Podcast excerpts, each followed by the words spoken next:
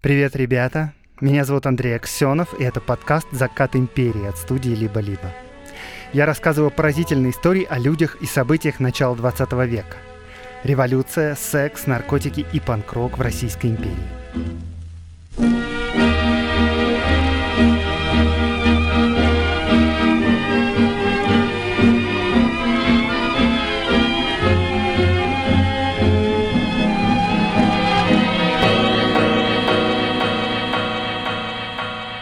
Величайший в России магазин.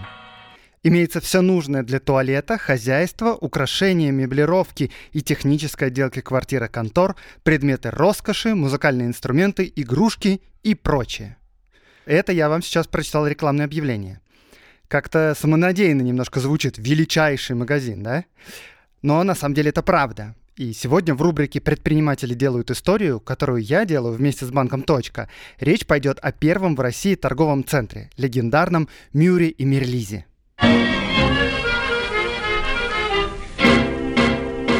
Строго говоря, это не торговый центр, это универсальный магазин. То есть Мюр и Мирелиц не сдавали площади в аренду, магазин торговал всем самостоятельно.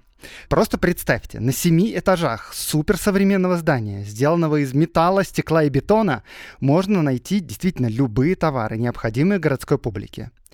Мюр и Мирелис — это фамилии двух основателей. Они прибыли из Великобритании и создали свой магазин по образцу лондонского Harrods и произвели революцию в ритейле. До них москвичам приходилось покупать все необходимые вещи в отдельных лавках у разных купцов. Теперь все можно было купить в одном месте.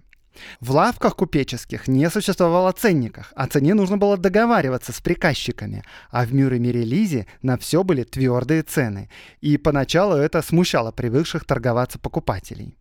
Еще Мюр и Мерилиз каждый сезон выпускали каталоги, которые бесплатно распространялись по всей России. И при заказе от 25 рублей доставка в любую точку страны была бесплатной. Мюр и Мерилиз — это настоящий символ консюмеризма начала 20 века, просто храм торговли. Если почитать, например, переписку Чехова, то он постоянно просит заказать что-нибудь из Мюра. Например, Купи стопу пищи и бумаги, почтовой бумаги и конвертов разных, взять у Мирелиза, всяких форматов, чтобы хватило на год. Пять пачек бумаги, которые у Мюра стоят по 18 копеек за пачку, и одну коробку перьев. И, кстати говоря, здание, в котором располагался универсальный магазин Мюр и Мирелис, существует до сих пор. И до сих пор выполняет все те же функции, что и 120 лет назад. Сейчас это центральный универсальный магазин ЦУМ в Москве. Это была рубрика «Предприниматели делают историю». И эту рубрику я делаю вместе с партнером подкаста, с банком для предпринимателей «Точка». Точка идет в ногу со временем, предлагает самые современные сервисы и решения, которые помогают предпринимателям творить историю здесь и сейчас.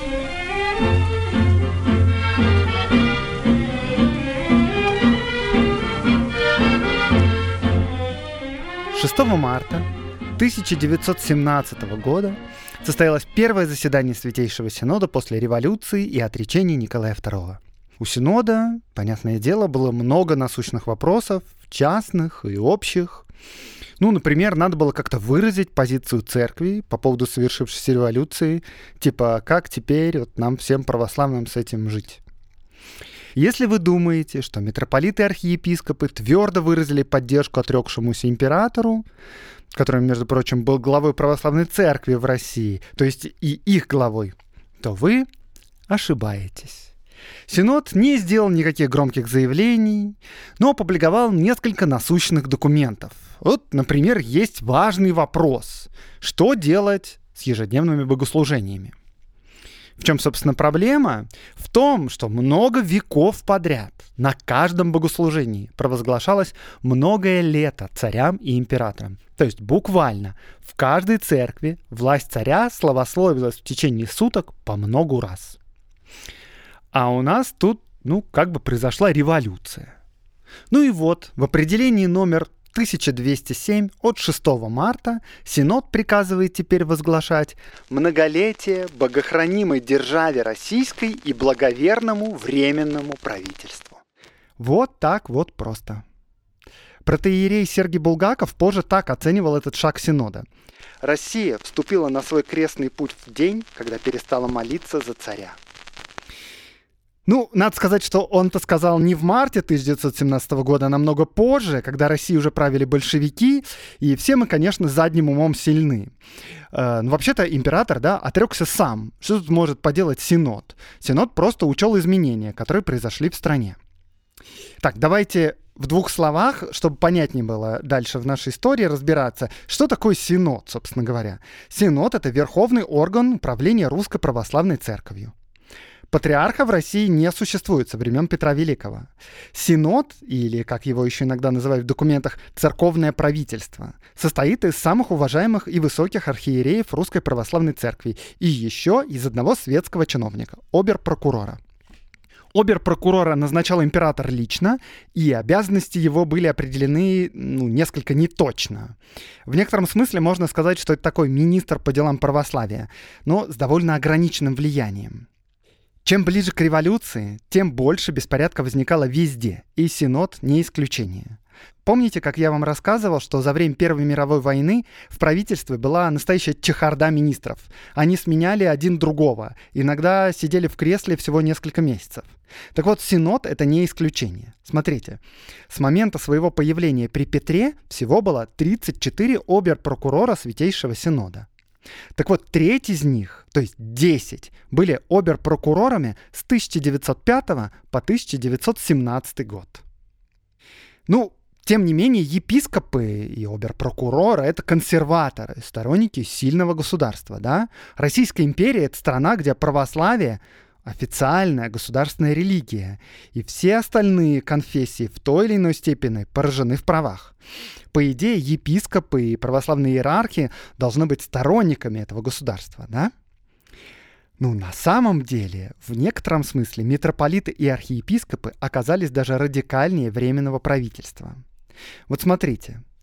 После февральской революции Николай отрекся в пользу своего брата Михаила – а Михаил, в свою очередь, отказался принять власть. Он сказал, что примет будущее решение учредительного собрания. Ну, то есть технически Россия могла бы остаться монархией, и царем мог бы стать Михаил, если бы за это проголосовало учредительное собрание. Но если мы внимательно посмотрим документы Синода, то, например, 7 марта Синод уже объявляет Дом Романовых царствовавшим, то есть в прошедшем времени. Типа, мы тут в Синоде уверены, что Романовы править Россией уже не будут. Понимаете, да? Все вокруг оставляют легальную техническую возможность для восстановления монархии. Временное правительство говорит, вот как народ решит, так и будет. Мы тут сами как бы временные. А Синод уже никаких даже призрачных шансов Романовым не оставляет. И это еще при том, что самодержавный православный монарх — это не просто глава государства. Это сакральный символ вообще-то. Православный царь православной страны. Это помазанник Божий, это заступник перед Господом. Гимн Российской империи не зря «Боже, царя храни». А тут Синод такой говорит. Дом Романовых бывший, царствовавший. Все было и прошло. С глаз долой, сердце вон. Тут надо сказать, что не все члены Синода были готовы вот так вот просто принять изменения в стране. Под этими всеми документами отсутствует подпись одного единственного члена Синода, митрополита Петроградского и Ладожского Петерима, который 2 марта, в день отречения императора, подал прошение об увольнении на покой. И кто же этот единственный принципиальный член Синода, последний сторонник самодержавия среди высших архиереев православной церкви? Это в некотором роде замечательная личность.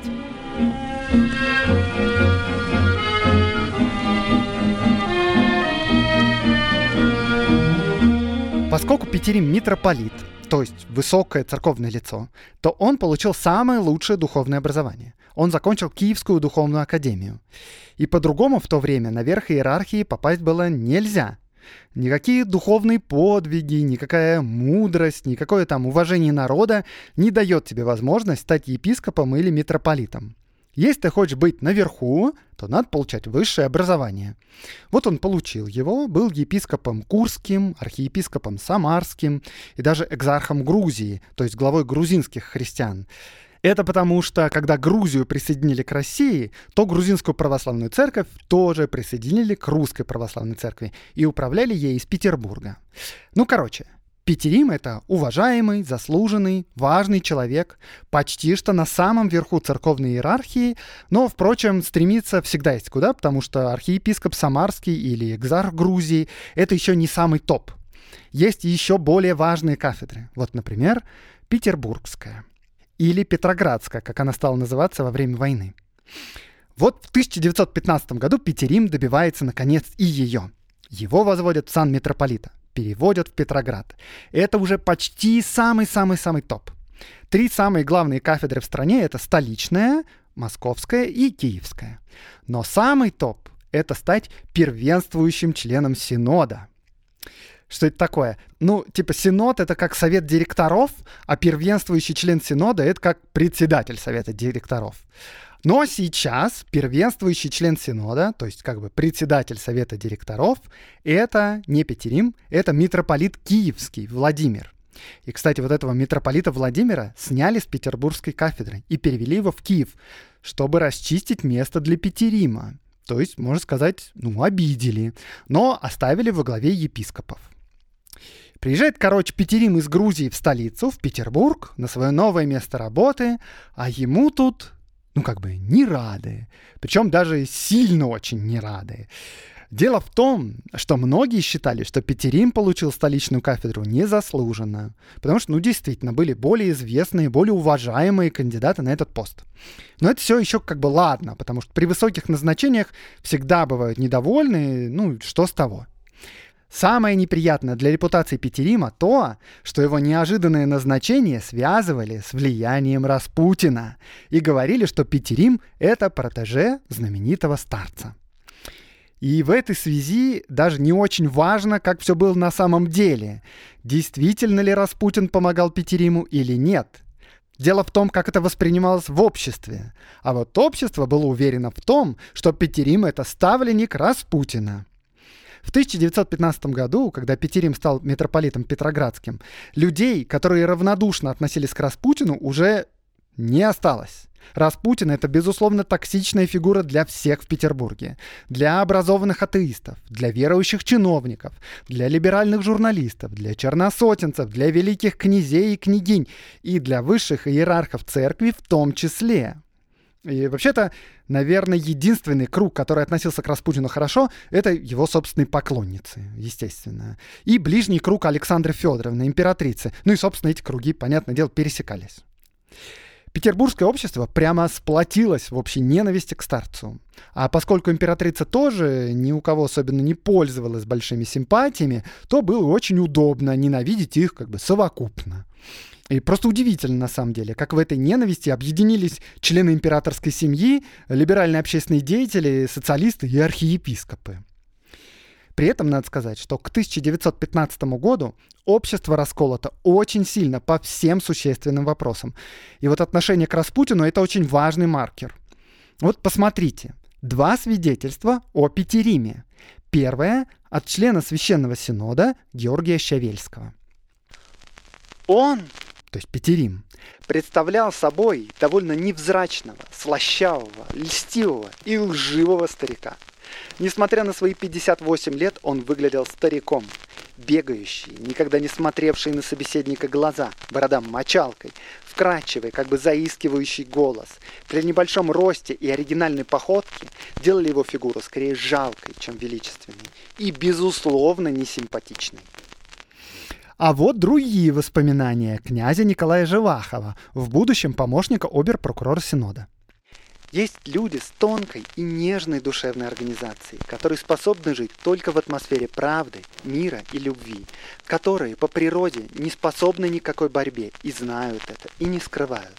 Это наиболее робкие и смиренные люди. И к этому разряду людей принадлежал и митрополит Петерим. Видите, да? Просто максимально полярные мнения. Как это вообще возможно? Ну, это потому что первая цитата от человека, с которым у Петерима был явный конфликт. А вот второй — это тот, который получил свою должность благодаря Петериму. И не стоит тут думать, что прав только один из них, а второй врет нагло. Наверняка ошибаются и лукавят оба. Самое главное тут вот что. В 1915 году нейтральное мнение невозможно. Петерим или лживый старик, или самый смиренный человек в мире.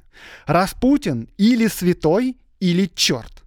Николай II или богом данный правитель Руси, или кровавый тиран. И чем больше пропасть между мнениями, тем ближе революция.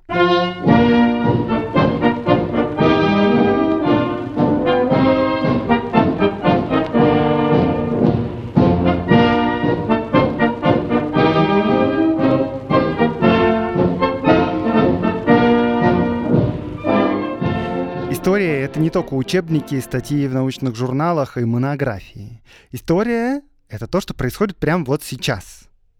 И у моего подкаста есть партнер. Это Selectel, а Selectel — ведущий провайдер облаков и IT-инфраструктуры в России. Selectel поддерживает подкаст уже третий сезон подряд. И это IT-компания. Ничего удивительного нет в том, что IT-компания поддерживает исторический подкаст, потому что нас объединяет э, интерес к истории. Я ее изучаю и вам рассказываю, а Selectel стремится заглядывать в будущее и делать историю сегодня. Клиенты Selectel обучают нейросети, разрабатывают разные высоконагруженные приложения, делают нашу жизнь проще и приближают нас к будущему. В прошлых выпусках мы вместе с Selectel делали совместную рубрику «Ретро-футуризм» про мечты о будущем из прошлого. Например, как-то я рассказывал о проектах метро в Санкт-Петербурге и в Москве. И метро это должно было проходить по эстакадам, как в Нью-Йорке. Послушайте эти истории можно в самом начале выпусков четвертого и пятого сезонов подкаста. И они иногда немножко странные, иногда забавные, а иногда довольно точные. А вот в телеграм-канале Selectel можно узнать о будущем, которое нас ждет сегодня. Современные технологии меняют нашу жизнь быстрее, чем когда бы то ни было, и за этим следить очень интересно. Ссылка на телеграм-канал в описании подкаста. И там вы сможете читать актуальные новости из индустрии технологий и узнать больше про сервисы партнера подкаста, компании Selectel.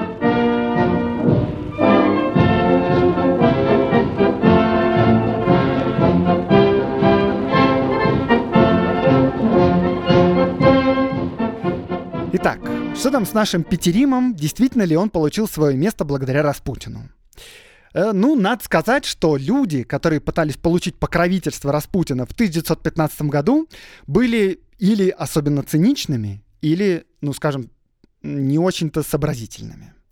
Вот первый вариант циничный. Князь Андроников, наш старый знакомый, аферист, решала, который явно и недвусмысленно пользовался знакомцем со старцем, чтобы получать разнообразные бенефиты.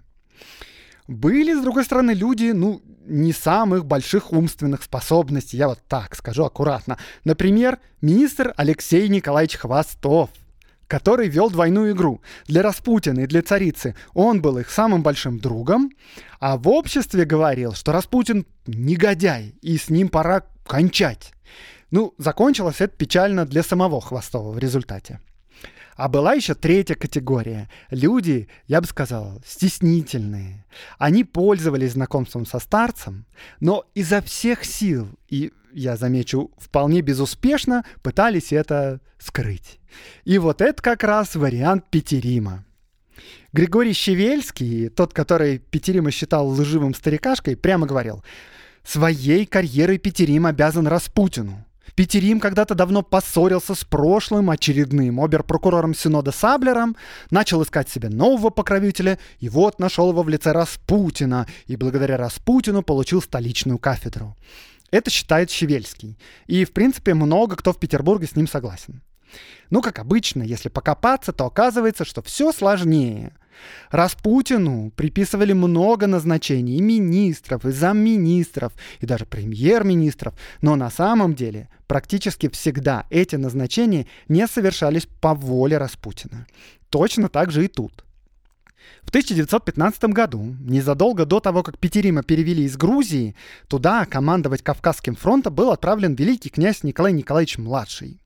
И вот Николай Николаевич заявил своему племяннику, то есть императору Николаю II, что в Грузии во главе церкви ему нужен человек, которому бы он мог доверять, то есть не Петерим. И получается, с Кавказа Петерима надо было куда-то девать.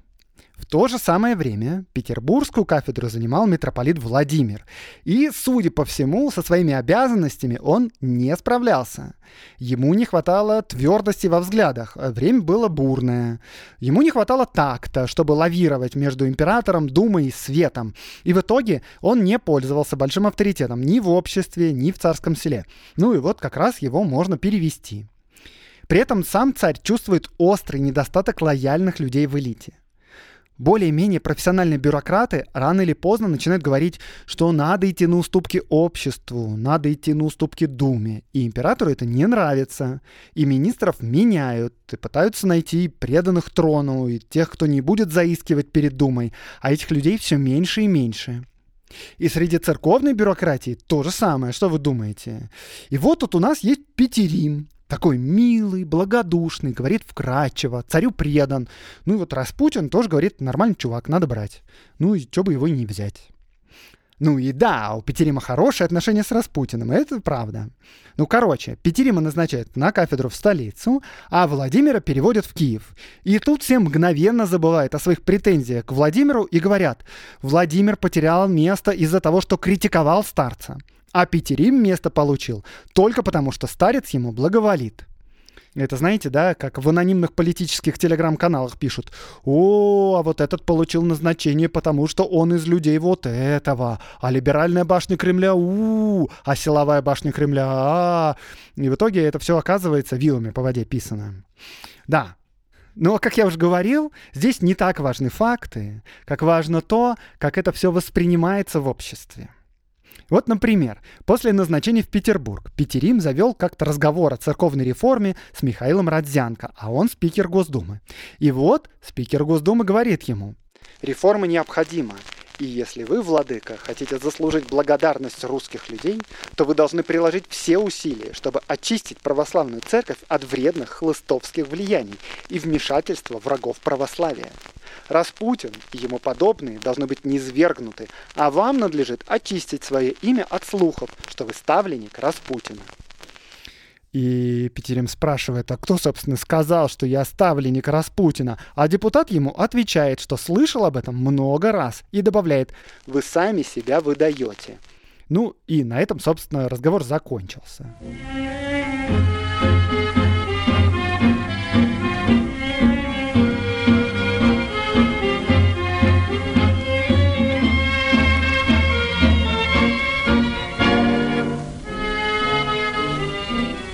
Ладно бы неприязненные отношения со стороны думцев. Но в Синоде Петерим встретил такое же отторжение. Причем, кажется, впервые в истории интриги в Синоде приняли новую форму.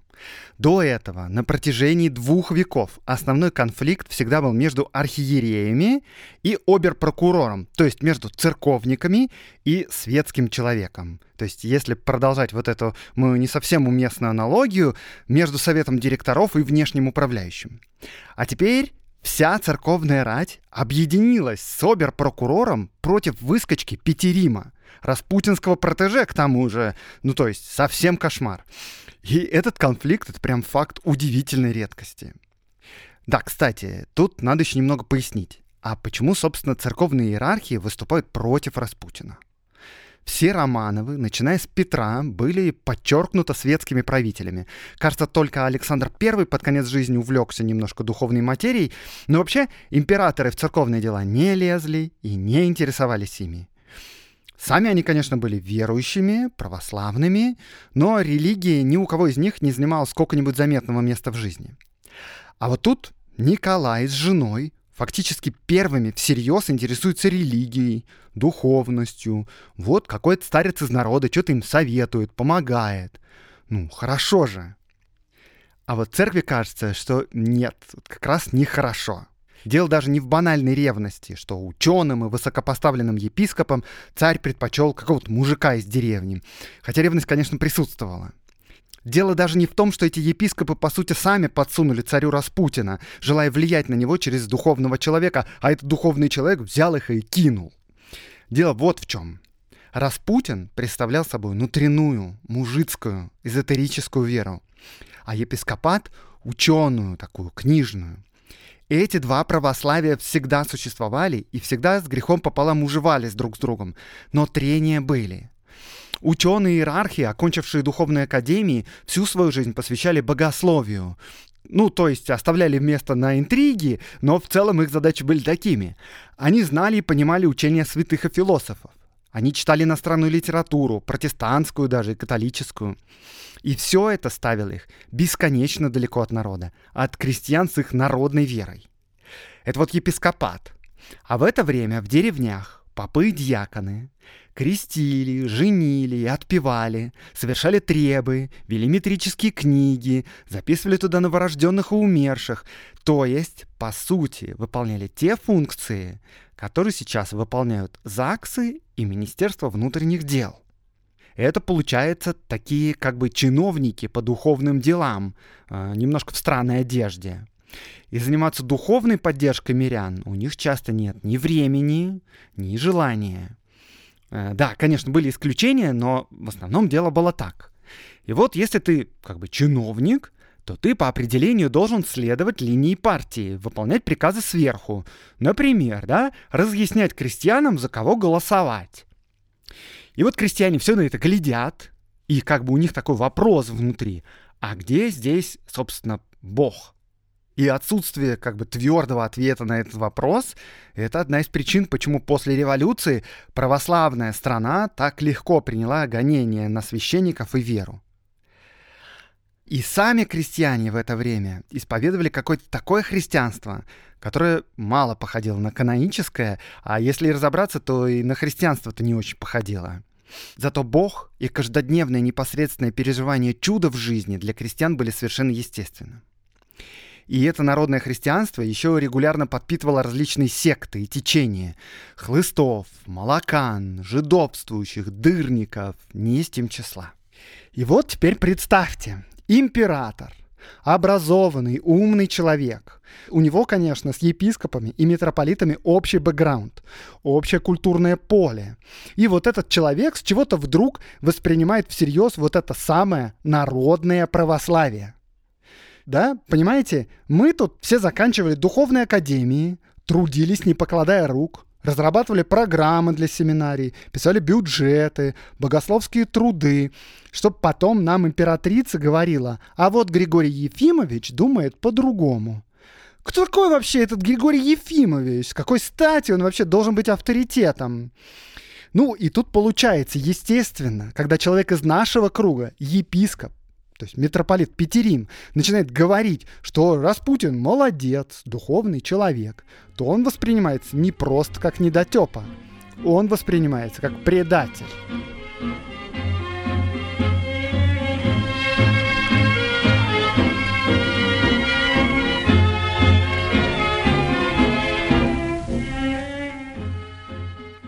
Тут, возможно, у вас проснулась жалость и сочувствие к несчастному, несправедливо обвиненному Петериму. И вы знаете, можно ему особо сильно не сочувствовать. И это был человек, которому ваше сочувствие не нужно. Он мог сам за себя постоять. Поскольку императрица ему благоволит, а открыто против престола никто выступать не смеет, то сила на его стороне. И Петерим начинает действовать. Первым делом он расправляется с обер-прокурором Синода, с Александром Волжиным.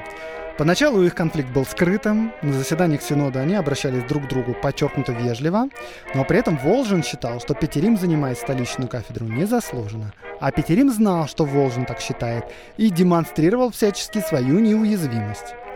Волжин писал царю, он пытался показать непрофессионализм Петерима. А Петерим при частных встречах с Распутиным и императрицей наговаривал на Волжина. Дальше Петерим решил заработать себе репутацию в глазах царя и поехал к нему в Ставку, чтобы представить специальный доклад о небольшой церковной реформе. И это было шагом вызывающим, поскольку он поехал без уведомления обер-прокурора и первенствующего члена Синода, то есть типа без санкций председателя Совета директоров и внешнего управляющего. Петерим хотел показать царю, какой он трудолюбивый молодец, а все остальные лохи. Но он просчитался, потому что царь не любил, когда нарушают установленный иерархический и бюрократический порядок. Обер-прокурор воспользовался этим и попенял ретивому митрополиту, и причем весь синод тоже был возмущен своеволием Петерима. Петерим не стал униматься и напечатал статью в газете «Новое время» о своей реформе. И это уже было точно выходом за сигнальные флажки. Волжин нажаловался царю, царь дал отмашку. Довольный обер-прокурор вызвал митрополита к себе в кабинет и сделал ему выговор. Причем даже не предложил присесть. То есть прямо как школьник в кабинете директора. То есть тут всем должно казаться, что Петерим нарушил сложившиеся правила, просчитался, явно проигрывает. Но император далеко, а Александра Федоровна-то близко. Она несколько раз пишет царю о Петериме. Аня была вчера у митрополита. Наш друг, то есть Распутин, тоже. Они очень хорошо поговорили. Затем он угостил их завтраком. Григорий был на почетном месте. Он относился к Григорию с замечательным уважением и был под глубоким впечатлением от всех его слов. А вот она жалуется, что Петерим не может принимать никаких решений в столице самостоятельно, потому что первенствующий член Синода, митрополит Киевский Владимир, вставляет ему палки в колеса. Петерим ничего не может принять в своем собственном городе. За каждым пустяком он принужден обращаться к Владимиру, так что духовенство не знает, кого считать своим начальством. Это очень несправедливо по отношению к нему. Прежний митрополит имел больше такта и дольше оставался в Киеве. Следовало бы чем-нибудь помочь бедняге. А вот еще Александра Федоровна беспокоится, что царь хочет принять у себя обер-прокурора и митрополита Владимира без Петерима. Она пишет. Григорий, то есть Распутин, очень просит тебя, в случае, если ты захочешь принять Волжина и Владимира, послать также и за Петеримом. А вот она прямо пишет о профнепригодности обер-прокурора. Пока остается Волжин, дела не могут идти хорошо. Он совершенно неподходящий человек для занимаемого им поста. Это просто красивый светский человек, и работает он исключительно с Владимиром. Короче, как вы понимаете, императрица — это такого рода человек, который не успокоится, пока своего не добьется. Николай, ну, не сказать, что всегда и сразу же действовал по ее указке, но он ей, конечно, доверял. Короче, вы понимаете, чем закончилось дело. Волжина, обер-прокурора, отстраняют от должности и на его место ставят нового человека. И этот новый человек был близкий знакомый нашего митрополита. И зовут его Николай Павлович Раев. И вот в этой связи удивительно, с какой легкостью трансформируются общественные представления. Я вам уже показывал, да, что митрополита Петербургского Владимира считали нерасторопным, но вот как только на его место стал Петерим, то Владимир сразу оказался очень хорошим и профессиональным, только потому, что Петерим за Распутина, а Владимир как бы против. Так вот, новый обер-прокурор Николай Раев до этого момента всегда был, ну, молодец. Он учредитель частных высших женских курсов – Высший женский курс — это вуз для девушек. В императорских университетах женщины учиться не имели права, но вот могли получать образование на таких курсах. Естественно, что человек, который учредил вуз для девушек, считался прогрессивным и пользовался симпатиями в обществе. Как только по протекции Петерима он стал обер-прокурором, он сразу же превратился в нерукопожатное посмешище. Причем это видно даже в перспективе 120 лет. Просто попробуйте зайти в статью в Википедии о нем, и вы увидите, что первая половина посвящена тому, какой он прогрессивный молодец, а вторая — какой ничтожный приспособленец. И эти два абзаца прямо соседствуют. Перемена в общественном сознании произошла именно в тот момент, когда Раев стал обер-прокурором. Ну, и тут такая же история, как с Петеримом. Если после моих слов вы начали Раеву сочувствовать, что общество отвернулось от него, а он был такой хороший, то делать этого не стоит. Знаете, вот человек, который в 1916 году вводит знакомство с Распутиным и становится обер-прокурором Синода, то есть становится на уровень министра, такой человек не может оказаться там случайно. Наивные люди не способны забраться на такую высоту. Новый обер-прокурор Синода оказался фигурой без политической субъектности. Он был, по сути, послушным орудием Петерима. А Петерим к этому времени развернулся вовсю. Он стал крупной фигурой. Он съел обер-прокурора. Как бы у него были очень плохие карты, он действовал не по правилам, но победил. К Петериму ездят министры и заместители министров на прием. Все понимают, что просто так человек не может пойти против всего Синода и обер-прокурора в придачу и выйти победителем. Он явно пользуется расположением в царском селе, а значит, с ним полезно иметь хорошие отношения. А самого нового оберпрокурора Раева никто всерьез не принимает, и в том числе император и его окружение. Внешность его на самом деле к этому располагала. Она была, я бы сказал, даже комичной. Представьте, он носил яркий и сине-черный парик – он красил усы и бородку, и он еще румянил щеки.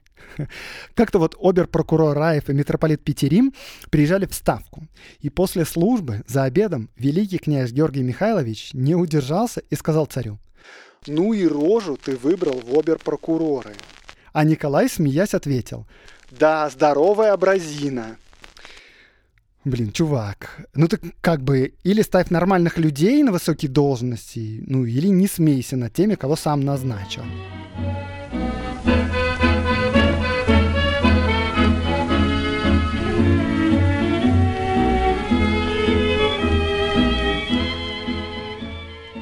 Самое тут прикольное, то, что Петерим все это время продолжал отрицать, что он вводит знакомство с Распутиным. Это был секрет Поли Шинеля. Но, тем не менее, Петерим твердо держался своей легенды. И тут уже начинается прямо цирк, реально. Вот я даю слово министру внутренних дел Алексею Николаевичу Хвостову. А Хвостов, да, и сам явление, я бы сказал, курьезное. Значит, цитата. Петерин, когда я у него был с визитом, все время говорил, что этого ужасного человека не знает и всячески от него отбояривался. Мне хотелось проверить, верно это или неверно. Ну, ужасный человек — это Распутин, понятное дело.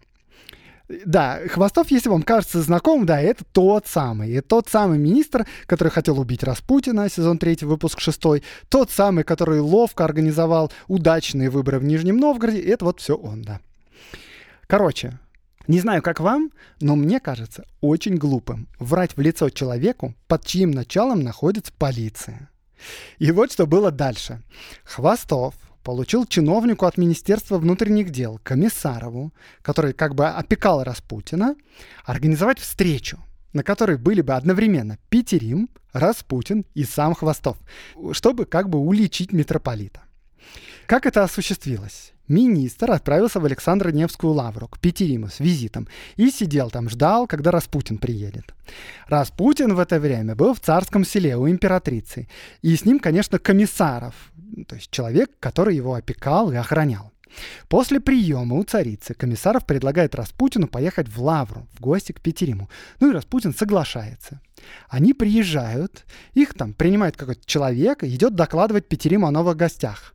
А у Петерима в это время сидит в комнате министр. То есть это прямо сценка из неверного мужа. Короче, Петерим слушает своего человека тихонечко и говорит Хвостову. «Извините, один господин ко мне приехал по очень важному делу. Я сейчас приду». И он выходит к Распутину в другую комнату. И, конечно, попадается, потому что Хвостов, выждав пару минут, тоже выходит из комнаты и палит всю компанию. Получилась жуткая свара. Петерим совсем не хотел, чтобы министр узнал о его шашнях с Распутиным. Короче, крики, скандал. Хвостов был очень доволен. Комиссаров, вот этот чиновник, помощник министра внутренних дел, вспоминал. Хвостов очень курьезный человек. Он, когда задумает, что сделать, то перед этим очень много говорит. В одно прекрасное время до Петерима дошел слух, будто Хвостов хотел его обстричь, и будто бы Хвостов поручил мне его выстричь. Тут еще пуще пошло. Это все, конечно, очень забавно, но вы просто оцените, чем занят министр внутренних дел и генерал полиции летом 1916 года. Просто детский сад. Просто цирк. Беда в том, что этот цирк происходит за 8 месяцев до революции и на втором году страшной войны. Осенью этого года Милюков с трибуны Государственной Думы читает речь «Глупость или измена» и окольными словами обвиняет царицу и ее окружение, если не в измене, то в преступной глупости. И напрямую упоминает Петерима через запятую с Распутиным. Поэтесса Зинаида Гиппиус пишет в дневнике – Вместо газет вышла небывало белая бумага. Это она имеет в виду, что цензура запретила печатать новости о речи Милюкова, и в газетах на месте заметок о Думе были просто большие белые прямоугольники. Милюков произнес длинную речь, чрезвычайно для него резкую. Говорил об измене в придворных правительственных кругах, о роли царицы Александры Федоровны, о Распутине, да, и о Грише, Штюрме, Моносевиче, Петериме, о всей клике дураков, шпионов, взяточников и просто подлецов. В конце 1916 года накал страстей доходит до того, что трое человек, племянник императора, муж племянницы императора и депутат-монархист убивают Распутина. После убийства старца Александра Федоровна, ища на кого опереться, выбирает, конечно, Петерима. И Петерим приобретает в глазах общества просто инфернальный отблеск. Какую бы ты сторону не занимал в то время, какие бы у тебя ни были взгляды, если ты оказывался наверху, то в какой-то момент тебе приходилось выбирать. Или ты за царя, или ты за будущую революцию. Если ты за царя, то ты оказываешься в одной компании с Распутиным и, скажем, с министром Хвостовым. А если ты за революцию, то ты оказываешься в одной лодке с Милюковым и с социалистами, которые занимаются политическим террором. Есть как бы два стула. И очень многие, когда им приходилось выбирать, предпочитали этого не делать и, например, увольняться с министерских должностей. Лучшим вариантом, конечно, было сидеть достаточно высоко, но в тени, чтобы от тебя не требовалось делать выбор. Но вот если ты оказывался на авансцене при свете софитов, то приходилось объявлять о своем выборе во всеуслышание и принимать последствия. И не всем это давалось легко. Кое-кто сходил с ума. Это я, да, вспоминаю нашего давнего знакомого Протопопова. Петерим не самый отвратительный человек. Он был, безусловно, прекрасно образован. Он написал несколько важных богословских текстов. Он продвигал полезные и нужные реформы. Например, там, он хлопотал об увеличении мизерных зарплат священников. Он продвигал пересмотр семинарских программ. Он говорил о необходимости учреждения архиерейских кафедр в столицах Западной Европы. Он лоббировал перевод богослужебных книг на иностранные языки. Но какой бы ты ни был умница, технократ или реформатор, ты обязан проявлять лояльность и совершать публичные акты самокастрации.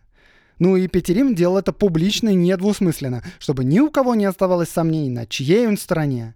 Простите за эту аналогию, надеюсь, вы поняли, в чем суть.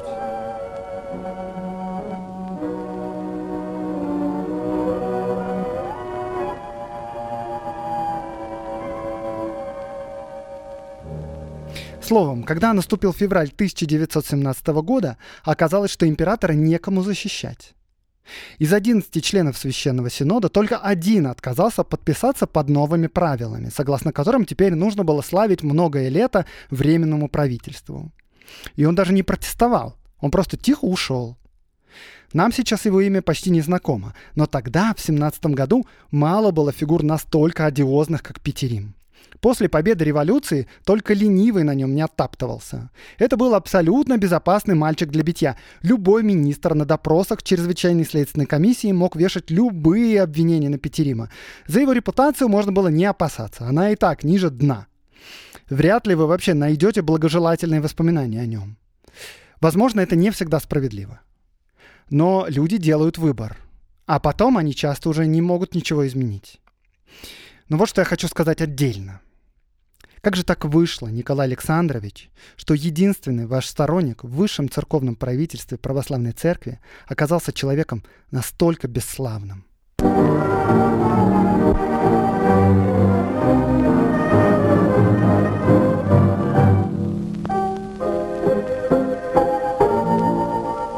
С вами был Андрей Аксенов, подкаст «Закат империи», студия «Либо-либо». Подготовке этого выпуска мне помогали Катерина Серебренникова, редактор, и Никита Дешевых, факт-чек. Я жду ваших классных отзывов в Apple и в Кастбоксе. До встречи через неделю.